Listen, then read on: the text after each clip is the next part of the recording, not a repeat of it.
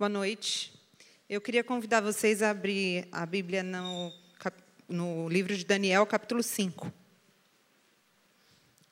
Daniel 5 diz assim: Certa vez o rei Belsazar deu um grande banquete para mil dos seus nobres, e com ele bebeu muito vinho. Enquanto Belsazar bebia vinho, deu ordens para trazerem as taças de ouro e de prata que o seu predecessor, Nabucodonosor, tinha tomado do templo de Jerusalém, para que o rei e os seus nobres e as suas mulheres e as suas concubinas bebessem nessas taças. Então trouxeram as taças de ouro, de ouro que tinham sido tomadas do templo de Deus em Jerusalém. E o rei e os seus nobres, as suas mulheres e as suas concubinas beberam nas taças. Enquanto bebiam o vinho, louvavam os deuses de ouro, de prata, de bronze, de ferro, de madeira e de pedra.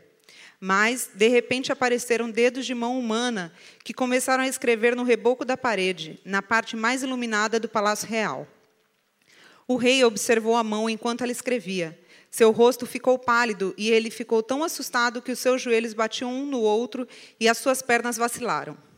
Aos gritos, o rei mandou chamar os encantadores, os astrólogos e os adivinhos, e disse: A esses sábios da Babilônia: Aquele que ler essa inscrição e interpretá-la, revelando-me o seu significado, vestirá um manto vermelho, terá uma corrente de ouro no pescoço e será o terceiro em importância no governo do reino.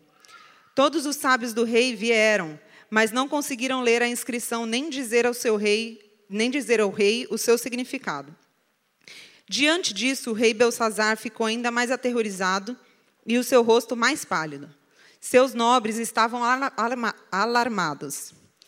Tendo a rainha ouvido os gritos do rei e dos seus nobres, entrou na sala de banquete e disse: Ó oh, rei, vive para sempre. Não fiques assustado nem tão pálido. Existe um homem em teu reino que possui o espírito dos santos deuses.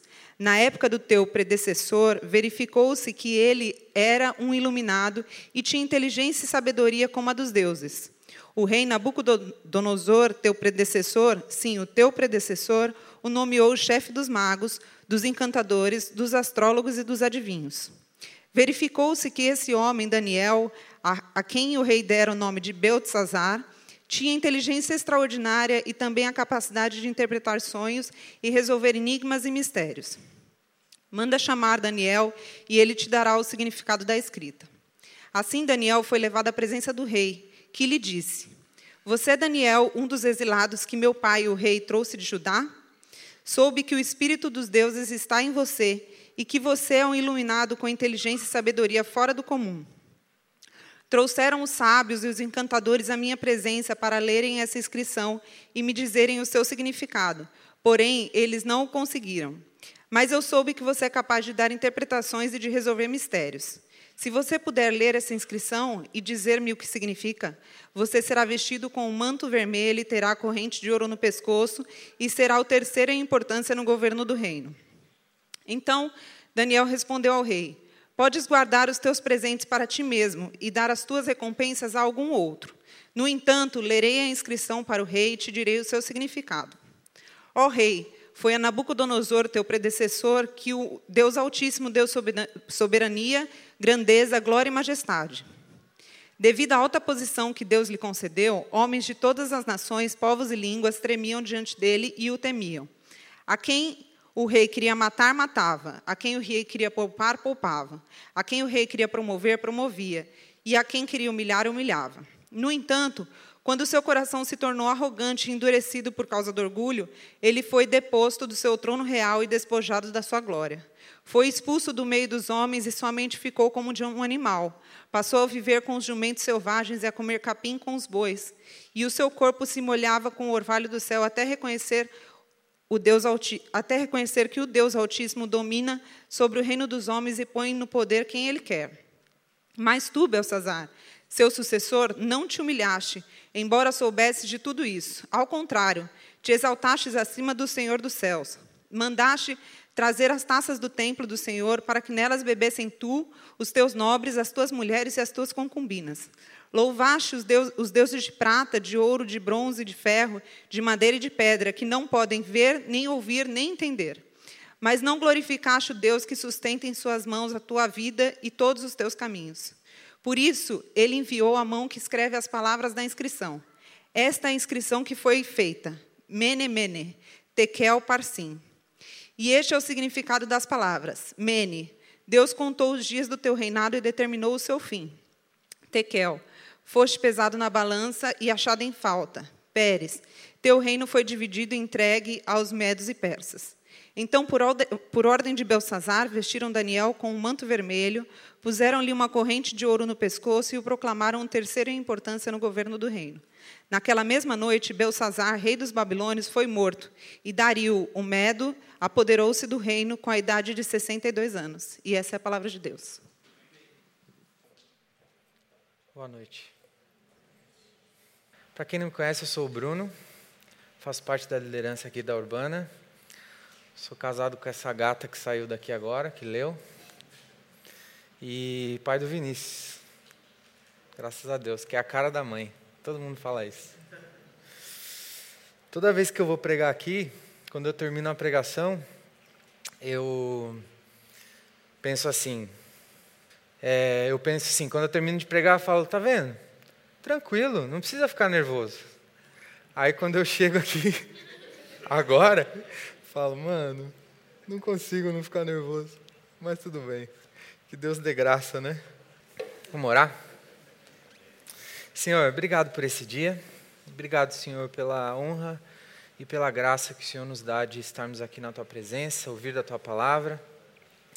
Que eu consiga passar aquilo que o Senhor teve intenção de passar, pelo menos um pouco nesse texto. Que o Senhor conduza esse momento que eu consiga passar isso da maneira mais prática e entendível possível, Pai.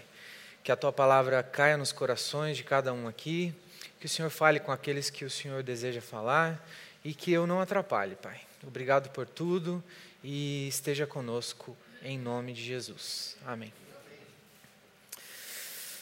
A gente está numa série de Daniel chamada Insurreição, Justiça insurgente é o tema de hoje.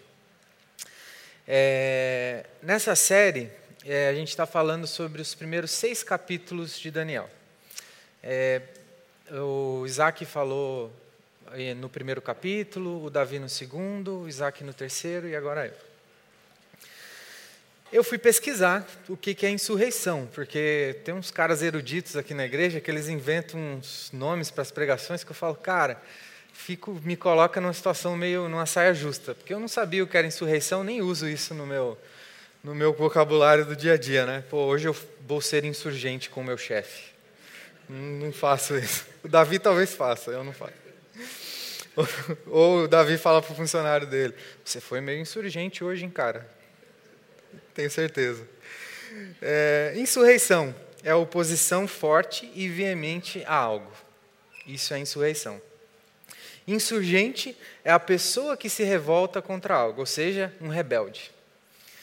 A insurreição que a gente está falando especificamente aqui é de ordem espiritual, que é a coragem dada por Deus aos seus filhos para viverem de maneira que agrada a Ele, em um mundo que não pensa em Deus. Ou seja, é difícil ser insurgente nesse sentido. É, o que eu acabei de ler aqui basicamente é ser insurgente contra é, é, a favor de Deus e contra o mundo é viver de acordo com a vontade de Deus num mundo que está bem complicado. Se você vive no mesmo mundo que eu, está embaçado ser insurgente. Bom, agora que eu já sei o que é insurreição e sei o que é insurgente, eu queria contextualizar um pouco é, do que a gente falou nas semanas passadas. No primeiro, o Isaac falou sobre reino insurgente.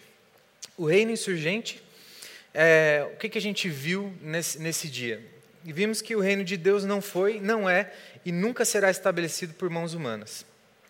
Mas foi estabelecido na cruz, pela morte e ressurreição de Cristo, está sendo aperfeiçoado progressivamente em mim, em você, até a sua conclusão, onde receberemos um corpo glorificado na segunda vinda de Cristo. Então, Isaac abordou o tema do reino. É, o, o Davi, eu escutei a pregação dele, que eu não estava aqui, e aí eu terminei a pregação e falei: caramba, meu, como é que eu vou pregar agora, né? Que o cara, ele, eu gosto da pregação dele. E aí ele falou sobre o exemplo de liderança de Cristo, a coragem de Cristo, né? O tema era coragem insurgente, que se esvaziou da sua glória, Cristo, e deu a vida por nós, sempre estando ao nosso lado para todas as coisas. Em contraste, o Davi fez um contraste com o exemplo de liderança de Nabucodonosor, que era de covardia e imposição. Ele impunha a vontade dele é, de maneira covarde, a sua autoridade. E mesmo construindo, Nabucodonosor, construindo uma estátua imponente de nove metros de altura, ouro, prata, ferro, ela tinha os pés de barro e o seu governo falhou. Muito diferente do de Cristo. E o Isaac, no final de semana passado, falou sobre a humildade insurgente. Ele deu o exemplo da humildade de Cristo, que, mesmo tendo o mundo aos seus pés, sendo ele Deus, se humilhou e assumiu a forma de servo. A nossa condição financeira, status, diplomas, bens, não devem nos tornar soberbos. Devemos seguir o exemplo de Cristo. Devemos, é, mesmo tendo muito ou pouco, ser humildes, como Ele. E chegamos hoje. Hoje a gente vai falar um pouco sobre. Eu quero começar introduzindo um pouco sobre a figura de Daniel, sobre a justiça insurgente, o tema de hoje. Daniel pertencia a uma família de posição elevada, provavelmente, em Judá. Ele foi, com cerca de seis anos, levado cativo, é, prisioneiro para, é, para a Babilônia, durante a primeira invasão de Nabucodonosor a Judá. Daniel viveu aproximadamente 90 e poucos anos, viu a queda da Babilônia, o estabelecimento do Império Medo-Persa, ocupou posições elevadas sobre o reinado de Nabucodonosor, Belsazar, Dário e Ciro. Ele passou por todos esses governos aí. Embora fosse um exilado, Daniel, ele conseguiu chegar num cargo bem elevado no reino que é primeiro-ministro da Babilônia. E permaneceu fiel a Deus, mesmo estando nesse cargo bem elevado. Agora que falamos um pouco sobre Daniel, é curioso, é, tem um fato curioso que o Isaac, inclusive, levantou nos outros, na pregação dele, não lembro em qual exatamente, que o Nabucodonosor tinha um, um modo diferente de, de invadir as terras e, e expandir o reino dele. Em vez de matar todo mundo, ele é, pegava ali os, a liderança, as pessoas que ele via um grande potencial, levava para o reino dele e ensinava e, e, e, imergia essas pessoas na sua cultura, transformando eles em grandes pensadores e, e ele sabia que esses líderes iam influenciar a sua nação. Ele não precisava matar todo mundo e, e expandir o reino dele. Ele fazia de uma forma diferente.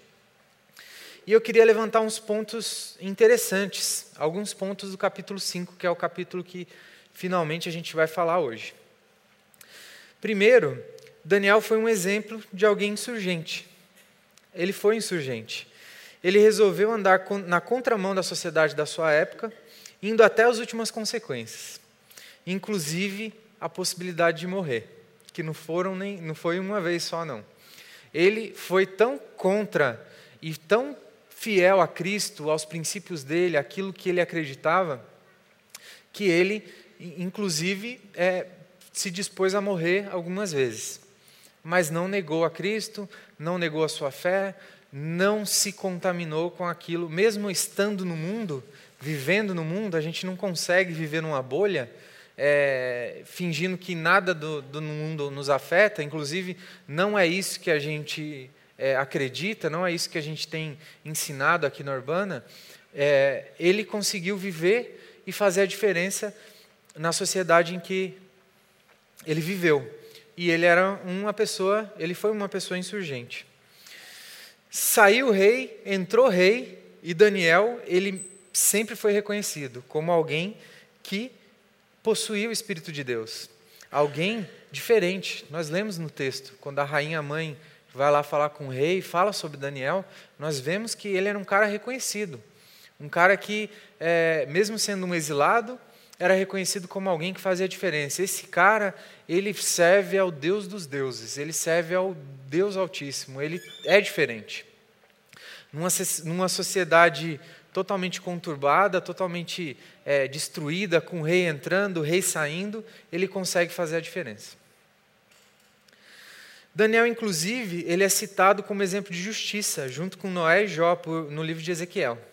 Então, foi um cara bacana. Daniel foi, ele serve como exemplo para algumas coisas aí. E como que isso aplica, se aplica nos dias de hoje, né? Esse primeiro ponto que eu estou querendo falar com vocês é o exemplo de Daniel. Agora eu trago uma pergunta para você e para mim. Nós estamos seguindo o exemplo de Daniel? O exemplo de Cristo? Estamos sendo a mesma pessoa em todos os ambientes que, que nós frequentamos? Somos os mesmos no nosso trabalho, na nossa casa, na nossa igreja ou quando estamos sozinhos? Eu não sei você, mas eu acho que estou falhando nessa questão aí.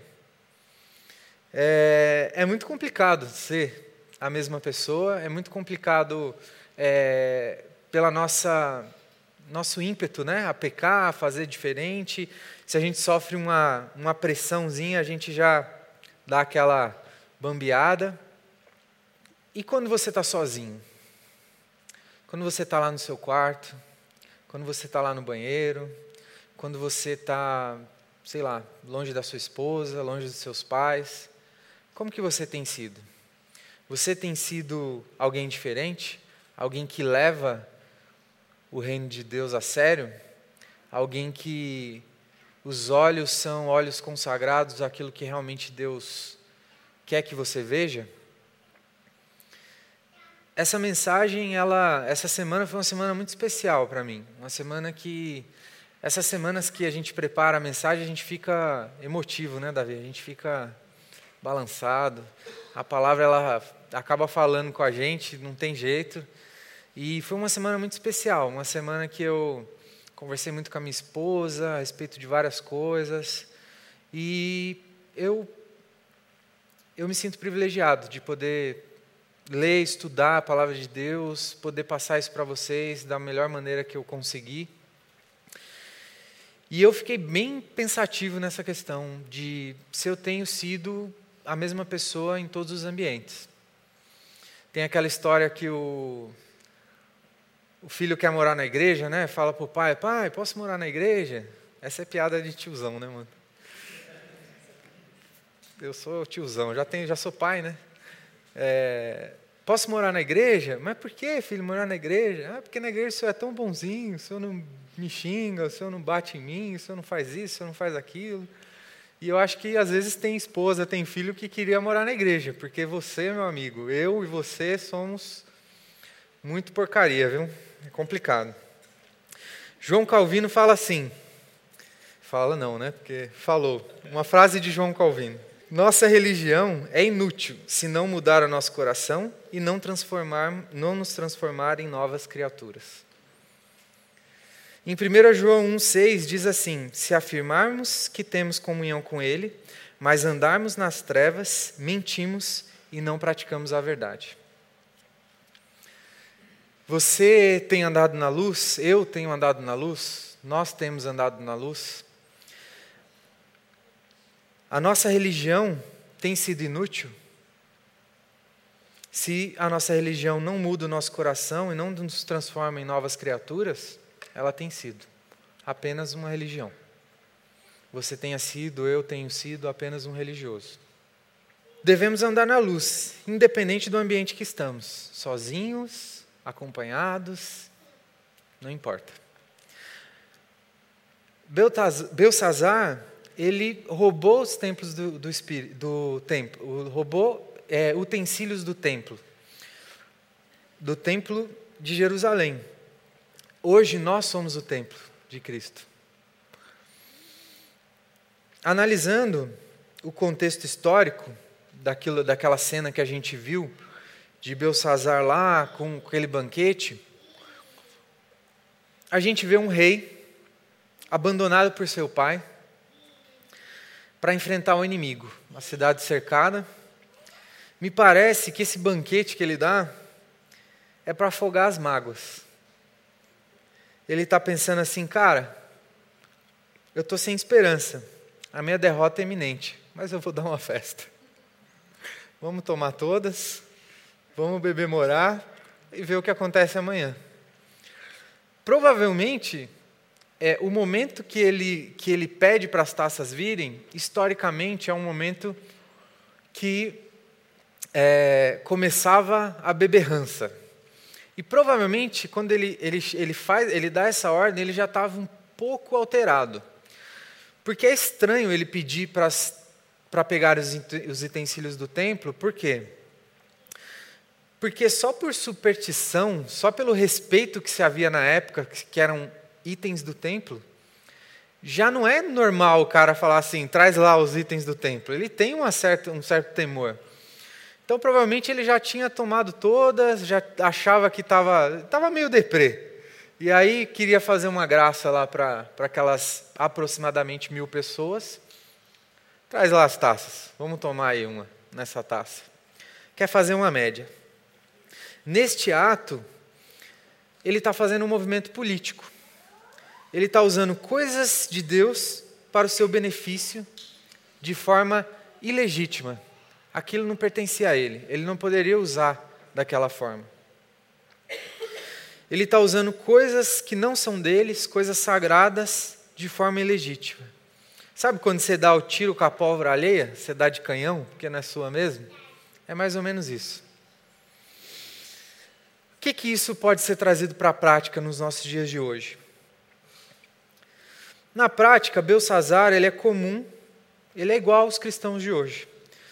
Não somente quando a gente, nós mesmos, profanamos o templo de Deus, que somos nós mesmos, mas quando usamos coisas de Deus para o nosso prazer ou para o nosso interesse. Eu vou ler de novo. Na prática, Belsazar é comum aos cristãos de hoje. Não somente quando profanamos o templo de Deus, que somos nós mesmos, mas quando usamos as coisas de Deus para o nosso prazer ou o nosso próprio interesse. Todas as vezes que usamos as coisas de Deus para o nosso próprio, é, para o nosso próprio benefício, pecamos. E isto não vem de Deus, mesmo se nós atribuímos a Ele. Eu queria dar um exemplo, que é fofo, é engraçado. Eu tenho um amigo, o nome dele é Alisson. Ele é filho de pastor, assim que nem eu, criado na igreja. E sempre na igreja, né? Eu sempre vi meu pai falando de igreja, aconselhando gente, gente brigando dentro da minha casa, né? Aquelas coisas que filho de pastor vai, vai entender o que eu estou falando. E aí, eu sempre pensei igual o Alisson, que é filho de pastor, pô, meu Deus, é um, meu pai é um cara temente a Deus. É um cara que se Deus falar, thumbs up, né? Tá tudo certo. E aí ele pediu para o pai dele: Pai, eu posso ir em tal lugar? Eu não lembro se era a casa de um amigo ou um evento da escola. Era, ele queria ir num lugar. E o pai dele falou: Não, não pode. Ah, pai, como assim e tal? Não, não pode. Tá bom. E aí ele foi pensar. Meu pai é um pastor, temente a Deus. Se Deus falar com ele que eu posso ir, eu vou. Concorda? Deus falou, se escondeu atrás de um sofá, uma cortina, o pai dele estava na sala, e impostou a voz e disse: Pastor Jonas. O nome dele é, do pai dele é Jonas. Aqui é Deus. Deixa o Alisson ir em tal lugar que não sei o que, não sei o que lá. O Alisson fez exatamente isso que eu estou falando. Usou uma coisa Deus, usou Deus para o seu próprio benefício, mas quem disse que, que, que isso era atribuído a Deus? Isso eu não posso atribuir. É Deus que está falando com o pastor Jonas? Não é. E ele ainda meteu um pastor Jonas. Ele não meteu nem um Jonas. Pastor Jonas, porque Deus sabe que o pai dele é pastor. E eu acho que daria um peso maior. Então, foi, foi exatamente o que para não dar outros exemplos, tá? Eu adorei ter esse exemplo, porque é um exemplo legal, engraçado, que fala, porque eu teria exemplos muito piores aqui. Outro que me veio à mente é: já viu aquela profetada? Deus falou comigo que você vai casar comigo? Usando Deus em benefício de uma coisa que não tem nada a ver. E aí, a resposta mais correta para isso, irmãos, é: então deixa Deus falar comigo também, que se Ele falou com você, Ele vai falar comigo. Amém? Não caia nessa, enroscado, enrascado. Então, o Alisson, falando como Deus para o pai dele, fez a mesma coisa. Usou uma coisa que não era dele. Usou Deus, e aí tem pastores que usam para recursos financeiros, usam pessoas que usam em favor próprio, uma coisa que é ilegítima. Eu não posso usar Deus para o meu próprio benefício, simplesmente porque eu quero ir na casa do meu coleguinha e meu pai não deixou. Logo após Belsazar usar os itens do templo, Deus interfere na situação, ativamente. Isso nos leva ao próximo ponto. Então, eu só quero repassar aqui. A gente falou sobre Daniel. A gente, Daniel como um exemplo, né? Um exemplo a ser seguido. Falamos da profanação dos itens do templo e como a gente usa né, essas coisas em nosso favor também. E agora a gente vai falar do Deus que é presente, o Deus que ele, ele interfere na história, ele está ali ativamente. O Deus que eu sirvo, que você serve, não é um Deus que está vendo o mundo, as coisas acontecerem e está ali se omitindo a todas as coisas. Esse é um exemplo uma mão humana aparece e escreve em uma das paredes do palácio e o rei fica desesperado, atônito. Meu Deus, ficou pálido. E o legal é que essa mão, ela aparece no lugar mais iluminado, tem esse detalhe na passagem, no lugar mais iluminado da sala onde eles estavam. Aqui nessa sala seria, sei lá, aqui, que vocês estão todos virados para cá. Aparece uma mão e escreve ali uns dizeres que ninguém sabia o que era. E aí o rei, na hora, corta o barato, sabe quando você está dirigindo bêbado e bate o carro e você parece que não está mais bêbado, né? Cortou totalmente. Eu não sei como é que é, porque eu nunca fiz isso, tá, gente? Mas assim, já me contaram. Um amigo meu. Eu nunca bati o carro bêbado, gente. Pelo amor de Deus. Minha esposa está ali, ó, pode perguntar para ela. Ah, até quando eu não quero ser engraçado. Não era para ser engraçado. Mas já, pessoas já me contaram, e é verdade, que o cara, né, acontece uma tragédia, mesmo que você esteja meio alterado, você vai ficar sério, porque, meu, deu ruim. Bati o carro. É mais ou menos o que acontece ali. Aí ele fica desesperado, chama, gritando, os encantadores, os astrólogos, os adivinhos de todo o reino, porém ninguém consegue dizer o que estava escrito. Todo mundo olha e fala, cara, a gente não sabe o que está escrito. Até que a rainha mãe chama Daniel e, e, Daniel, e ele revela o que estava escrito ao rei. Trazendo isso para o nosso contexto, o que, que a gente pode tirar dessa passagem? Que Deus ele não está somente olhando as coisas acontecerem. Ele age ativamente, assim como ele agiu nessa situação. Ele interfere na nossa vida, ele participa ativamente da história, interferindo no que Belsazar estava fazendo. Da mesma forma que ele escreveu na parede de Belsazar, Deus, ele escreve sua vontade nas nossas vidas. O que a gente pode tirar na prática desse, desse, dessa pequena parte do texto é que Deus ele sabe de todas as coisas, Deus é justo, é soberano, e mesmo que você ou eu não entendamos o que Ele está fazendo, Ele sabe o que Ele está fazendo, e Ele é Deus, e ele e você pode confiar nele. Assim como o Jeff falou aqui na, na, na oração, é muito difícil a gente confiar, não ser ansioso, e eu tenho essa dificuldade. Mas Deus sabe de todas as coisas. E eu acho que você, assim como eu, já teve alguma situação na vida que você passa um tempo e você olha para trás e fala assim: ainda bem que Deus não deu isso que eu pedi, porque olha só o que aconteceu agora. Muito melhor. muito mais legal.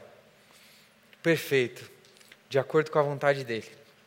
E isso vai ser melhor ainda quando Jesus vier, quando a gente estiver na glória com ele, quando a gente estiver no seu reinado.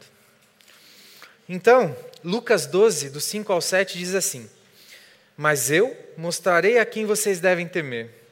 Temam aquele que, depois de matar o corpo, tem poder para lançar no inferno.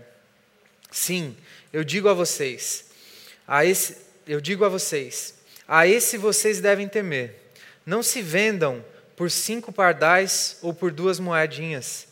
Contudo, nenhum deles é esque... não se vendem cinco pardais e por duas moedinhas, contudo, nenhum deles é esquecido por Deus.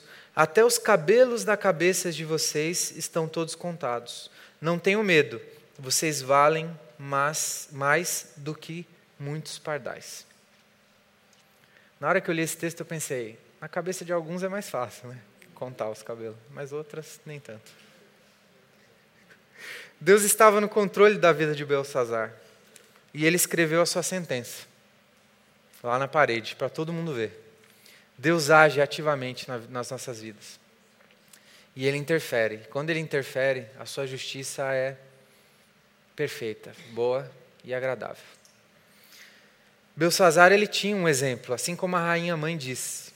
Ele tinha um exemplo a seguir. Ele podia ter feito diferente, mas ele não quis. Ele quis fazer totalmente diferente. Mandou chamar lá as taças, beber, beber morar e fazer a sua orgia. Isso me leva ao próximo ponto e último: a justiça de Deus. Deus estava na vida, no controle da vida de Belsazar e escreveu a sua sentença. Mene, mene, tekel parsim. E aí chega Daniel, um cara obediente a Deus, que Deus revelava as coisas, e traduz para o rei. Mene, Deus contou os dias do teu reinado e determinou o seu fim. Tekel, fostes pesado na balança e achado em falta. Parsim, teu reino foi dividido e entregue aos medopersas. Deus traz a justiça sobre Belsazar e o seu reinado. Deus julga, Ele é soberano e decide como as coisas devem ser. O Deus que nós servimos, Ele sabe de todas as coisas. Ele julga. E Ele entende. E Ele é justo. E a tua graça, e ao contrário dos dias que a gente acabou de, de, de ver, hoje a sua graça é, é presente nas nossas vidas. Ele habita nas nossas vidas, você e eu temos o Espírito Santo de Deus para superar essas coisas, para ser obediente a Ele, para andar segundo os teus propósitos, para confessar pecados. A confissão de pecados liberta, pedir perdão, se arrepender genuinamente e esperar a justiça de Deus, que é boa, perfeita e agradável para a sua vida, para a minha vida. Ele está no controle de, das nossas vidas e é justo em todas as coisas. E nisso nós devemos confiar. Amém? Vamos orar? Baixa a sua cabeça. Senhor, obrigado, Pai, por esse dia. Obrigado pela tua palavra. Obrigado porque a tua justiça é perfeita, boa e agradável. Porque o Senhor está no controle das nossas vidas porque podemos confiar em Ti para todas as coisas, Pai. Nem os fios dos, dos, nossos cabelos são contados por Ti, Pai. O Senhor se interessa por todas as coisas que nos envolvem, Pai. O Senhor conhece o nosso coração melhor que nós mesmos, Pai. Nos traz, Senhor, é, arrependimento, Pai. Que o nosso coração seja um coração ensinável, arrependido, tratável. Que a Tua graça abunde nas nossas vidas que o Senhor derrame perdão, Senhor, sobre a minha vida. Que o Senhor conduza, Senhor, os nossos passos. Que toda ansiedade, Senhor, é, esteja jogada, lançada nas tuas mãos, Pai.